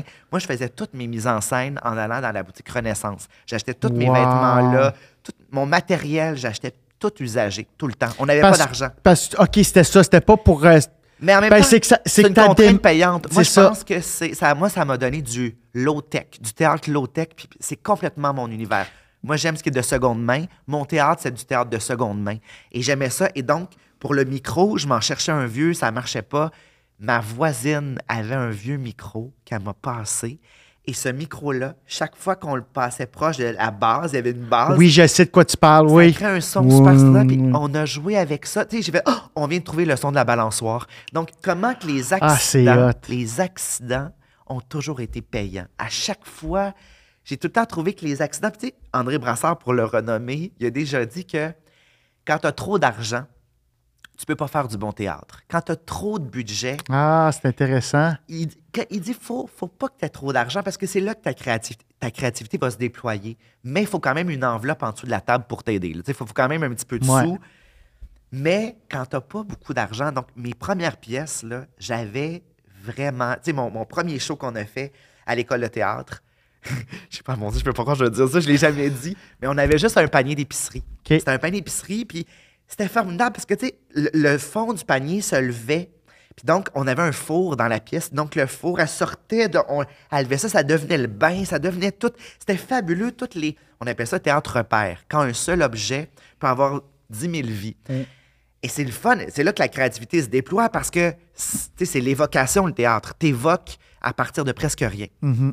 On avait tous des t-shirts blancs, des jeans, euh, des, des jeans, puis on avait un rack, euh, tu sais, un vestiaire, c'est tout ce qu'on avait. Avec, on avait tous un chandail blanc, puis un- le double taché de sang parce que tout le monde se tuait dans la pièce, c'était assez violent. Puis le, ca- le carrosse d'épicerie, hey, je suis pas mal sûr qu'on on l'a volé. Je m'excuse, je pense que, je- me semble qu'on l'a volé, je pense pas que ça s'achète. On l'aurait peut-être trou- peut-être qu'on l'a trouvé abandonné, Vous l'avez volé. peut-être qu'on l'a Vous volé, me l'avez volé. plus, ça fait longtemps. Mais je pense que je l'aurais peut-être volé à Sainte-Thérèse. Oh, ça se pourrait. On s'excuse au IGA de Saint-Thérèse. Oh mon Dieu, je sais plus on l'a pris où, mais ça se pourrait qu'on ne l'ait pas payé. Mais c'est ça, tu sais, le... un objet qui. qui- J'adore ça. Ben, tu sais, toi qui. Justement, tu disais que tu n'avais pas beaucoup de sous pour faire ta mise en scène, mais aller aux Renaissance, tu sais, tu parles d'une pièce de fantôme. Il y a quelque chose de. C'était quelque. C'est peut-être un. C'est peut-être du linge d'un déc- de- Moi, je pense souvent à ça. C'est peut-être quelqu'un de mort. qui est décédé, Pour moi, il y a des fantômes dans ce linge-là. Je vois un peu comme du linge Ah, fantôme. Ça, j'aime parce ça, que. du linge fantôme, parce que moi, j'aime ça porter. Tu comprends? Moi, j'ai pas de dégoût. Je me dis non, ça circule. Ça circule. Puis même, euh, moi, j'ai toujours dit que quand je vais décéder, venez, tous les gens qui m'ont aimé, venez chercher un livre que j'ai chez moi, un livre que j'ai lu, pour que même si, tu sais, il y a de moi dans ma lecture, parce que moi, je laisse mes notes, quand je vrai, lis, tu- euh, oui, moi, oui. je souligne. Fait que je me dis, moi, j'aime ça que ça circule. J'aime ça que les vêtements circulent aussi, que, euh, tu sais, mettons, si j'ai quelqu'un qui, un ami qui est décédé, j'aimerais ça avoir porté son chandail. J'aimerais ça euh, être près de lui, que, tu sais, ce chandail-là me faisait penser à lui. Je trouve, ça, je trouve ça beau. Fait que dans cette pièce-là, je me rappelle qu'on avait trouvé un sarrau. Et donc, c'était parfait pour l'optométriste, pour le, le- le voisin. Et c'était un seul en scène. Donc, Martine était seule. Elle jouait aussi, elle jouait Gilbert, le voisin. Euh, Ah, et il y a une scène où elle fait juste. On avait mis le sarrau après un, après un, un vieux, vieux. euh, euh, une patère. Une Une, patère, vieille ouais. patère. Puis on l'avait attaché avec un élastique juste pour qu'il ne tombe pas. Puis elle- comme il était plus haut qu'elle, elle passait la main juste dans le sarrau, puis elle venait se toucher. Puis elle faisait Oh, Gilbert! Puis c'était tellement, c'était Ah, tellement c'est simple. On le voit- tout le monde le voyait, on faisait Oh, mon Dieu! Elle s'imagine, elle joue, là, il la caresse. Puis on sait que. Il n'y en a pas. Elle, elle se fait à croire que son Ouais. voisin. C'est une érotomane, donc elle se fait croire que son Ouais. voisin l'aime. Mais c'était tout simple, mais ça marchait. Ça marchait, puis on l'avait trouvé avec tout du stock de, de, de boutique Renaissance. Puis la voiture, la scène de la voiture dans la pièce, comment vous avez amené ça? C'était tellement simple. Écoute, c'était. On avait des dessins de, de, de rétroprojecteur. Tu sais, sur le rétroprojecteur, Ouais. des- le pare-brise. Euh, à la fin, il pleut. Donc, elle Ouais. prenait son. Elle, elle faisait push-push sur le. comme ça allait essuyer. Et elle faisait les wipers avec ses mains comme Ah. ça. Elle avait ses lunettes de. Tu sais, Thelma et Louise, des lunettes de star avec son fichu dans les cheveux. Ouais. Elle faisait ça comme ça.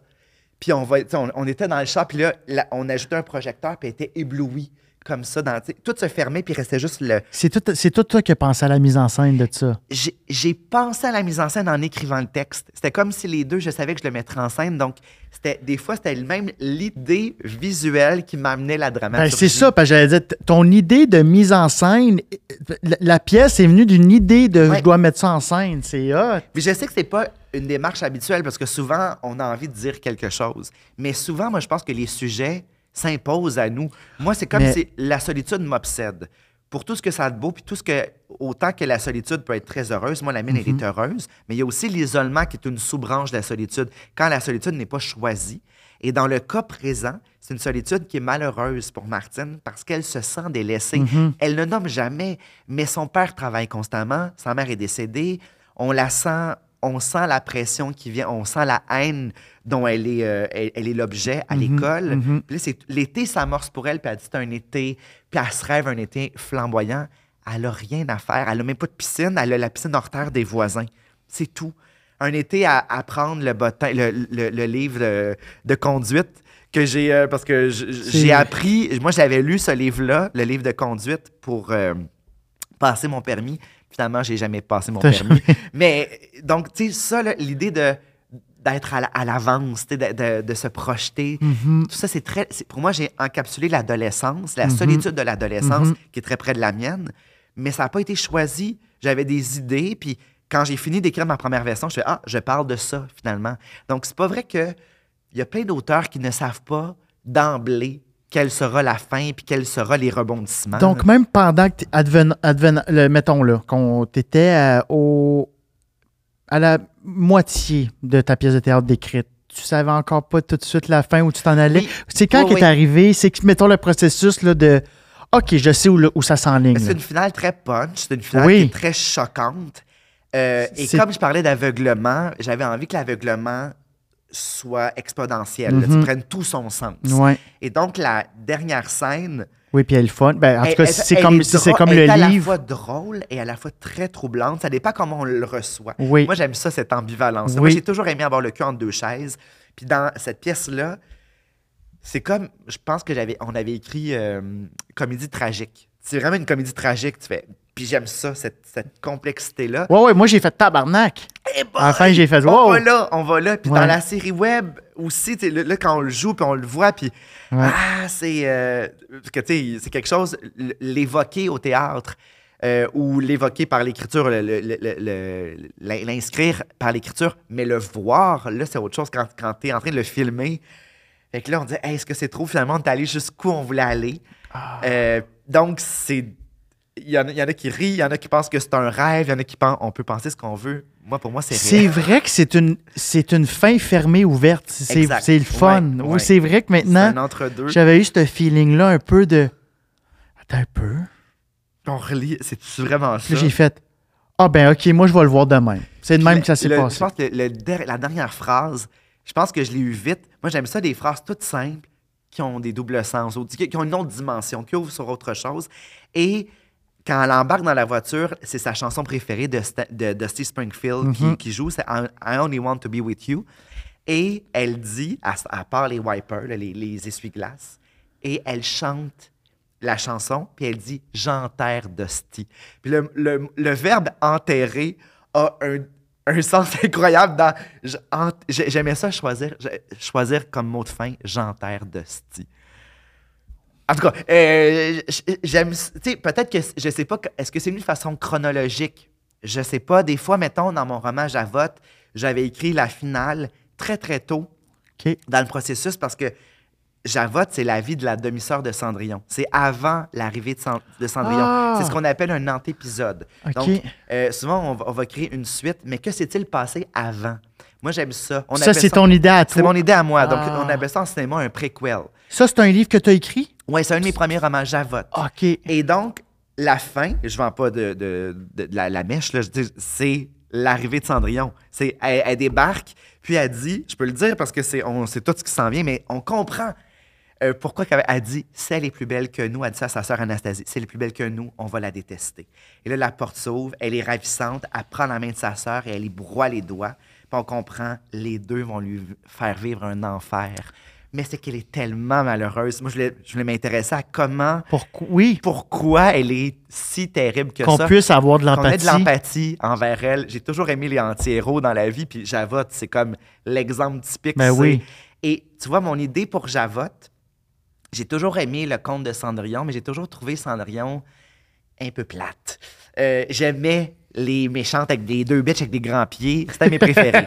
Naturellement, j'aimais tout le temps ce qui était un petit Oui, peu... oui, oui, sais, oui, oui. euh, Pourquoi tu penses? Ben parce que c'est... c'est- c'est- Parce, que Parce qu'il y, y a un- il y a du il y a vrai, quelque chose, c'est ça, je me dis, oh, c'est imparfait. ah, c'est imparfait, tellement pas belle, pauvre enfant. Moi, je l'aime plus. Sandra est tellement belle. Ah, oui. Elle beau être la souillonne, elle À est tellement toutes. belle à toutes. C'est elle qui va le prince à la fin. Puis, les- puis dans la version des frères Grimm, euh, la vers- il y a plusieurs versions de Cendrillon, mais c'est beaucoup plus trash. Et Javotte et Anastasie vont se trancher une les orteils et l'autre le talon. Pour, ils ont des grands pieds pour que ça puisse rentrer dans les chaussures de verre. Mhm. Et des versions, c'est V-A-I-R, chaussures d'écureuil. C'est du poil d'écureuil. OK. Fait que tout ça, moi, je trouvais ça intéressant. J'aimais beaucoup les versions. Et un jour, j'étais à Mulhouse, à Strasbourg, en France, donc en Alsace. Et là, j'assiste à une mise en scène, un opéra de Cendrillon pour enfants de Christian Duchange. Et Cendrillon m'ennuie à l'infini. Elle chante bien, c'est plate, mais il y a eu l'intelligence d'offrir le, le rôle de Javotte et d'Anastasie, les rôles, à deux comédiennes qui, sincèrement, n'atteignaient pas les notes. Elles rataient toutes les notes. Et moi, quelqu'un qui manque sa note, je me reconnais, c'est moi. Quelqu'un qui te plante, quelqu'un qui manque une note, puis qui veut pogner sa note, je trouve ça le fun. Il poussait beaucoup l'humour. Mais je voyais la réaction des enfants. Les enfants trouvaient ça grandiose de faire Ah! Ils aimaient les deux bitches. Moi, j'ai dit, mais moi, je veux. C'est là, je pense que j'ai eu mon déclic. Hmm. Puis en même temps, au même moment, ce déclic-là m'a aussi servi pour une pièce qui s'appelait. C'est là où tu as eu l'idée de ton déclic. Je Quand tu parles du que- Je déclic. pense que ça a contribué. C'est comme une série. Il y a comme une synchronicité. Quand on écrit une- euh, quelque chose, je pense que c'est comme Mhm. le.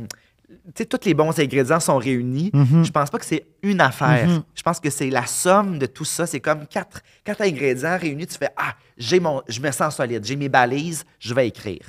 Puis pour, euh, au même moment, j'écrivais euh, une pièce qui s'appelle Qu'est-ce qui reste de Marie-Stella. Et c'est une fille qui chante divinement bien. Et c'était écrit cousumain pour une fille de ma classe, de la classe avant moi. S'appelait Edith Arrivizet. Chante divinement bien. Et cette fille-là, euh, elle chantait pas vraiment à l'école, elle était en théâtre. Il y avait théâtre musical, elle était vraiment en théâtre. Mais dans un, un soir au HB, le bar à Sainte-Thérèse, il y avait un karaoké. Oui, Elle avait ça. chanté une tune d'Anastasia qu'elle s'appelait, c'était euh, Left Outside Alone when it's cold out here. Et elle s'en rappelle même pas. Moi, là, je me rappelle avoir fait, je veux sur scène voir cette fille-là qui chante ça. Elle en, elle en conserve aucun souvenir. Et moi, j'ai écrit toute une pièce à partir de ce fantasme-là, de, de lui faire chanter cette tune-là sur scène. Alors, j'ai écrit une pièce. J'ai dit, Edith, voudrais-tu jouer ça? Elle me dit, j'ai jamais chanté ça. J'ai dit, oui, tu as chanté ça il y a genre quatre ans au HB. Elle s'en rappelle. Je connais à peine la tune. Tu m'as marqué puis tu t'en rappelles pas. J'ai écrit ça puis je voulais que- qu'il y ait quelqu'un à l'école, Marie Clown, qu'elle s'appelle, qui veut chanter en duo avec elle. Et j'avais offert le rôle à Sophie Desmarais. Parce que Sophie Desmarais, je m'excuse, Sophie, mais tu le sais, tu chantes pas, tu pas tout le temps la note. Rarement la note. Elle, elle atteignait rarement à l'école. Puis ce, que- ce qui m'émouvait chez Sophie, c'est qu'elle elle voulait, elle pensait qu'elle pognait la note, puis elle la pognait pas. Puis ça la fâchait. Je me rappelle qu'elle disait Arrêtez de rire! Ah, ça me faisait de la peine. Puis on riait, mais on riait de tendresse là, quand elle manquait ses notes. Puis là, je me suis dit Je veux. Je disais à- elle, elle a accepté le rôle. J'ai dit à Sophie je veux que tu chantes le mieux que tu peux. Chante pour vrai le mieux que tu peux. Et il y en a plein qui riaient aux larmes, puis il y en a qui étaient vraiment émus. Puis moi, c'est- je reviens à ça, c'est ça que j'aime.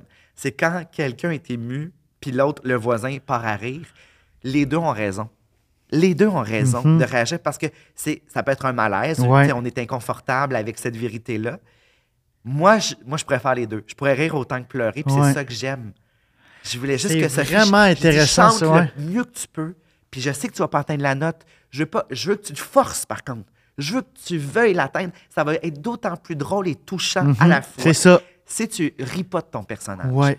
Puis pour vrai, moi, ça me faisait pleurer. Il y en a plein qui riaient, mais je fais, moi, ça me fait pleurer parce que je sais qu'elle veut atteindre la note. J'adore ça. C'était le fun. C'était vivant. C'était un moment de vérité. Ouais. C'est ça. Fait que ça a été. J'ai comme. Je pense que tous ces moments-là, Mhm. ça, ça a été le début. Je te parle vraiment de mes premières, euh, mes premières œuvres. On dirait que ça l'a mis la table pour tout ce que j'ai, d'une certaine façon, un peu éprouvé quand j'étais euh, quand j'étais un jeune artiste de 27, 25 ans. Je suis sorti à 25 ans d'école de théâtre. Fait que de 25 à 27, j'ai fait plein de projets. J'ai sorti à 27 ans une- la publication de cette pièce-là, euh, un recueil de poésie et euh, une, un roman la même semaine. Oh je trouve que ça représente, tu sais, ça c'était mon entrée en publication.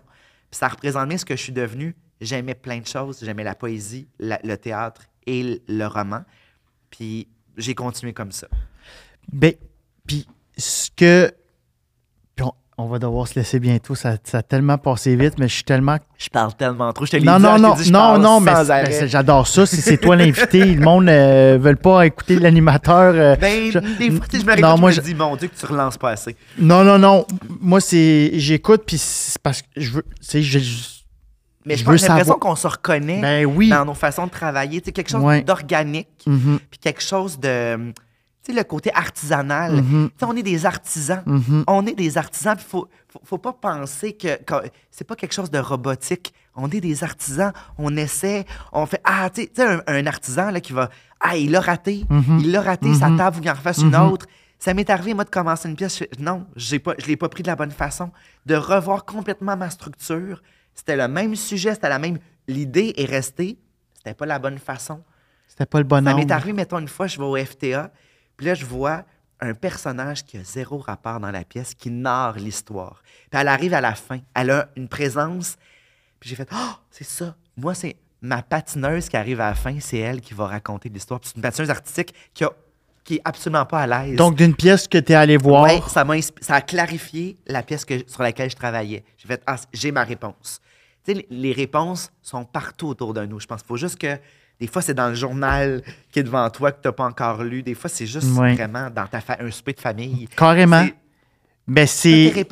C'est souvent en allant, voir, en allant voir du théâtre que j'ai eu un. Ouais. Pour un de mes shows solo euh, au ZooFest, c'est là que j'ai eu le titre de mon show Objet non volant identifié. Puis ça, ça donnait O-N-V-I. Fait que- L'acronyme. ouais, fait que là, ça faisait On vit, puis mon, mon histoire parlait de ma peur de la mort. Puis, en tout cas, bref, ma vidéo du début, c'est moi qui étais en camisole de force. Puis c'est qu'on m'a ramené. euh, J'habite sur une autre planète, puis j'ai une heure sur Terre pour donner mon message. Puis après ça, je pars. Mais c'était tout ça avec des Men in quoi la Black. pièce qui t'a... C'était, oh my god, il y avait un gorille dans la pièce. C'était, euh, c'était au théâtre Denis Pelletier il y a peut-être 2-3 ans. OK. Euh, puis j'ai un ami euh, qui jouait dedans à l'époque. Je me souviens Donc, allé le voir, allé le voir la pièce, Ouais. ça. Ah, mais je me souviens plus de la... C'était l'Odyssée de quelque chose. Ah ouais, OK. le titre Hey, j'ai la- pas vu ça. En tout cas, J'ai pas vu ça. Bref, puis là, tu vois, je suis là-dedans d'aller, d'essayer de sortir un peu plus là, parce que je sais que tu sors beaucoup. Puis, Oui, c'est super nourrissant. ben oui, souvent, ta réponse, là, c'est dans. C'est- Mettons, c'est pas. T'écris un roman, c'est pas nécessairement dans un roman. C'est toi qui fais de l'humour, ça peut être justement au théâtre, ça peut être en lisant Oui. un livre, ça peut. Tu sais, c'est sortir, même dans un musée, le nombre de réponses que j'ai eues au Je- musée. ah, c'est le fun, le Je musée. te ouais. jure que c'est. euh, Je peux pas aller voir de l'humour pour avoir des réponses sur l'humour. Je comprends. C'est trop. C'est des vases comme les arts sont des vases communicants. Ouais, Souvent, vraiment. sortir de son, son, euh, son terrain de jeu, c'est là que la magie opère. Ouais. C'est au musée que j'ai eu ma réponse. Ben, en tout cas, tu m'avais beaucoup euh, inspiré cet été de retourner voir des pièces de théâtre. J'y allais, j'essayais d'aller peut-être au une ou deux mois, mais là, j'ai comme laissé ça aller. Même au cinéma, je sors plus bien, bien. Mais je me souviens, à, à Sucré Salé, tu étais comme, ce soir, je vais en voir ça. Tu étais tout le temps la le go. tout le temps. Ça, je trouve ça malade. Puis ce, que- ce qui m'a marqué aujourd'hui de ce que tu as dit, c'est que tu as eu ton idée de mise en scène avant même le texte. Puis ça, souvent, qu'on me reprochait, là, euh, euh, mon ancienne boîte de gérance, puis même du monde de, de proche de moi.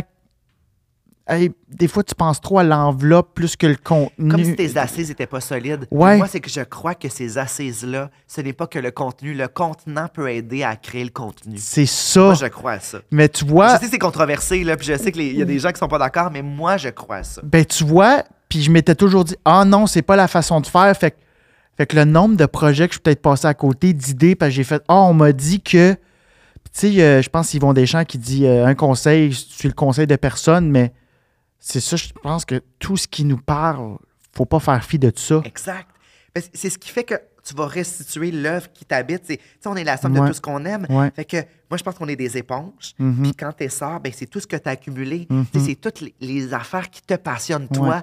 Et c'est là qu'on te reconnaît. C'est là qu'on fait Ah, ça ressemble à personne à part lui ou à part elle parce que c'est tout ce qu'il aime. C'est tout ce qu'il a digéré. Puis ça peut être pas juste dans le contenu, ça peut être aussi dans le contenant, je pense. J'adore ça. Ah, si, j'aime ça. Euh, d'où vient, d'où le mi-feu aussi, là, pour revenir à ton idée Oui. que quand Ouais. c'est pas prêt, je pense qu'on est aussi comme une éponge, un- on, on est des canaliseurs, on est un peu comme une radio qui. Ah, c'est prêt, c'est prêt à sortir. Les gestations peuvent être très, ça. très longues, Ouais. d'autres beaucoup plus brèves aussi. C'est correct. Il y, a des, par cas. il y a des fois que ça me prend trois ans à sortir une idée, puis c'est souvent les idées qui sont le- les meilleures parce que c'est des idées qui sont ancrées profondément, puis que j'ai pas encore cette, euh, T'es pas arrivé à cette ce- démarcation-là de moi pour Ouais. pouvoir en parler. C'est encore trop personnel, là, euh. Bref, hey, merci infiniment, Merci, Simon. Alex. Ma dernière question que Oui. je pose à tous mes invités, qu'est-ce que, qu'est-ce que tu veux laisser? Qu'est-ce que tu veux laisser comme, comme empreinte artistique? Tu as parlé de que lorsque tu vas, tu vas être parti, que le monde vienne Ouais, chercher des ouais, livres de chez vous, mais de ton art, de ce que tu crées, de ta création, qu'est-ce que tu veux laisser comme. euh, J'ai pas tant d'ambition, moi, sur. euh, J'en avais beaucoup quand j'étais jeune. Bon, là, je me suis dépouillé de tout ça. Euh, j'ai- pas cet orgueil-là de, de, de déposer une œuvre. de laisser un leg, de de. laisser un leg. C'est sûr que euh, j'aimerais ça qu'on se souvienne de moi avec un sourire, c'est sûr. Je préférerais plus ça que. que- tu ben, Mais, ben ouais. mais, euh, tu sais, par rapport à. C'est sûr que je serais triste, mettons, tu sais, les tu sais, mettons, brûler une œuvre. C'est sûr que ça, ça me ferait de la peine que ça. Mais je serais plus là. Euh, je, je serais content que ça, ça, ça, ça circule toujours. Ouais. que- je parlais de circulation. Je serais heureux que ça circule, même à petite échelle. C'est-à-dire que, sais, mettons, si dans 20 ans, 20 ans après ma mort, quelqu'un lit un de mes livres qui, qui aurait, qui a été rescapé, ça me ferait plaisir, mais c'est pas. J'y tiens pas plus que ça, sinon qu'on se souvienne de moi comme. euh, pas autant qu'un créateur que comme une bonne personne. J'ai plus envie d'être une bonne personne qu'un bon créateur. Pour vrai, l'humain, pour moi, est devant le créateur malgré tout. Ah, wow. Donc, j'ai envie qu'on se rappelle de moi avec un sourire de Ah, il était smart. Euh, il m'a craché un chou-fleur dessus, mais il était smart quand même. Ben, t'es smart. what you see is what you get, puis c'est ça que j'aime bien. Tu joues pas de game, puis tu fais tes affaires, puis euh, t'es travaillant, puis ce que tu sors, c'est super bon. J'ai j'ai lu euh, Martine à la plage, puis là, j'ai pleuré au fond des mascottes, là, Oui. et c'est mon, mon prochain livre. Le, le cover, c'est moi quand j'étais petit. Ah, c'est ça. Moi. Ben, moi, je pensais que c'était une biographie. Tu me dis que c'est un- c'est une, Une autofiction. une autofiction. J'adore Des éléments ça. vrais, des éléments inventés, ce jeu-là. Puis là, parce que je suis en train de finir, t'as- co-écrit un livre. Vous étiez 5-6. Il y a Jean-Philippe Paris-Guérard, il y a Mathieu. Anfield. Oui, les Euh, cicatrisés de Saint-Sauvignac. Hey, juste pour le titre, j'ai fait, je veux lire ça. Puis, Colin, que C'est pété. Ah, j'adore ça. Puis je pense que je le sais quel bout t'as écrit, mais aviez-vous chacun un chapitre? Non. Oui, on Ah avait oui? chacun un chapitre. Oui, on avait chacune une saison. OK. Moi, est-ce que tu l'as lu? Ben, je rendis à, aux trois quarts, là. Ok, donc tu as lu la, la mienne. Moi, c'est la partie. Moi, c'est Boboule. C'est le gars. Donc, c'est le moment. C'est où celui-là. Bon, voilà. sur Marimé, le petit gros que chacun Ouais. Marimé. Puis euh, qui parle de, de euh, crapaud. Oui, Bon, qui voilà. tripe sur Crapaud, qui Ouais. a la peau. La, la peau Voilà, euh, voilà, voilà, voilà. Euh, donc, c'est un clou qui sort d'une. euh, d'une D'une d'une glissade, euh, dans- au nouveau parc aquatique Ouais, de à. Saint-Sauvignac. une invention saugrenue, mais on a eu beaucoup de plaisir et on a écrit donc à huit mains. On était quatre auteurs. Ah, c'est bon. C'est tous des, des- des auteurs qu'on aime. Mais c'est pété, j'aime ça. C'est simple, mais efficace. C'est punché. Ça, ça a été publié en France. Ça, ça, ça marchait en France. Ah, cool. ben je comprends pourquoi. Mais je comprends c'est- pourquoi. c'est Ben, très- c'est très Québec. C'est- très ben oui, mais c'est exactement ce que les Français aiment du Québec. Des petites que- histoires, la traque du l'autre bord de la traque. d'étonnant. Il y a quelque chose de très décomplexé dans ce livre-là. Ouais. On s'amuse beaucoup. C'est un Ouais. livre qui est ludique, même s'il est tragique. J'ai pas lu la fin. J'ai pas encore lu la fin. Mais euh, bref, ouais. Puis euh, en terminant, où est-ce qu'on peut te voir, Simon? Qu'est-ce- As-tu quelque chose à plugger? Mais là, j'ai, euh, j'ai- tu sais que j'aime les arts, alors j'ai écrit une encyclopédie pour les arts, euh, sur les arts pour les petits. Donc, pour les, je te dirais, les 2-6 ans, euh, ça peut même être un petit peu plus vieux, mais donc, c'est, un, c'est vraiment une encyclopédie, une encyclopédie pour les petits. J'adore ça. euh, c'est qu'on hot. pourrait échapper dans le bain vite, vite, là, parce que c'est, c'est euh, un caoutchouc, plastique. OK, carrément. Oui, et Ok. c'est euh, donc c'est sur les, la classification des 10 arts. OK. Et je m'amuse à la fin à créer, c'est quoi un peu les, les, les- les autres arts, le- l'horticulture, l'art d'être drag queen. Tout- ils n'ont pas été régis dans la, la charte des 10 arts, mais je me suis Ouais. amusé comme ça. Et c'est donc, euh, c'est mon double, c'est Simon qui explique les arts aux enfants. Donc ça, ça vient de paraître. Sinon, dans le temps des fêtes, j'ai euh, la saison 3 de 6 degrés qui est présentée à la télé dans, c'est ça, dans le temps des fêtes, euh, ultime saison. Wow! Ben, attends, là, c'est pas vraiment la fin. Excusez-moi, il y a un petit extra parce que j'ai oublié de te poser une question qui, Ouais. qui me titille. C'est vraiment une question que je voulais te poser. Pourquoi t'aimes autant le jeunesse? Qu'est-ce qui vient te chercher là-dedans? Parce que t'as- tu peux tout aussi ne Oui. pas faire du jeunesse. T'es Ouais. aussi bon. euh, J'aime vraiment les deux. Puis aujourd'hui, pour moi, ça participe à un équilibre vraiment sain. J'aime, tu sais, je disais que j'ai plusieurs projets sur, euh, sur les feux. J'ai aussi des projets jeunesse et pour adultes. ouais. Et c'est que j'aime leur créativité et j'ai un privilège incroyable, c'est que je peux me déposer à tout jamais dans leur mémoire. Ça, c'est quand même pas pire d'être le premier livre qu'ils ont lu, la première pièce qu'ils ont vue. Ah. C'est un privilège hallucinant. Puis moi, Ah, j'avais jamais souvent, pensé à dit, vous êtes le premier livre que, vous êtes le premier auteur que j'ai découvert. Tu fais, ah, wow, je suis Hey, comme ça Dominique Demers. C'est donc. T'es l'équivalent de ma courte échelle. exact. C'est qui la courte échelle? C'est qui qui? l'a écrit, la courte échelle? Mais, mais c'est une, une maison d'édition. Ouais, mais, mais tu, tu comprends ce que je veux dire? Des petits livres de la courte échelle. Moi, c'était les. J'aime lire. Non, non, non. C'était la courte échelle, puis il y avait une émission à télé. Puis c'était des aventures. Oui, ça, c'était Des aventures de la courte échelle. Mais il y en a plein. Écoute, il y a, plein, il y a eu plein d'auteurs à la courte échelle. Il y a eu Ginette Ah! Enfousse. Il y a eu plein, plein, plein. C'est comme un, Ah, je pensais c'est une que. maison d'édition. Ah, je pensais que c'était carrément comme. euh, Non, il n'y a pas juste un auteur. Je pense pas que c'était plusieurs auteurs. Ah bon, ben ça reste encore plus flou de bord dans ma tête. C'était qui mon premier auteur, mais c'est une très belle réponse. Quand j'avais pas pensé à ça.